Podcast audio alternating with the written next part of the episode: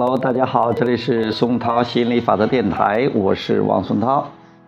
今天接着给大家讲亚伯拉罕吸引力法则，成就你的美好人生。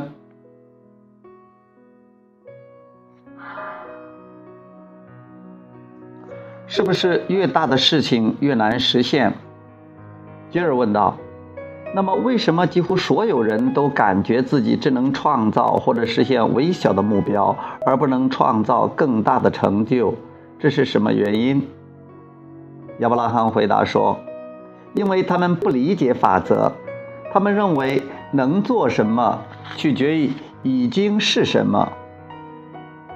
当你理解了法则，你就会明白，创造一座城堡并不比创造一颗纽扣更困难。”他们是同等的，创造出一千万美元的价值，不比创造出十万美元的价值更困难。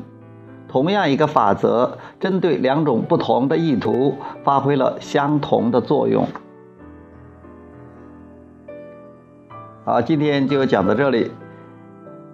下一次我们讲，我能够向其他人证明这些原则吗？OK，拜拜。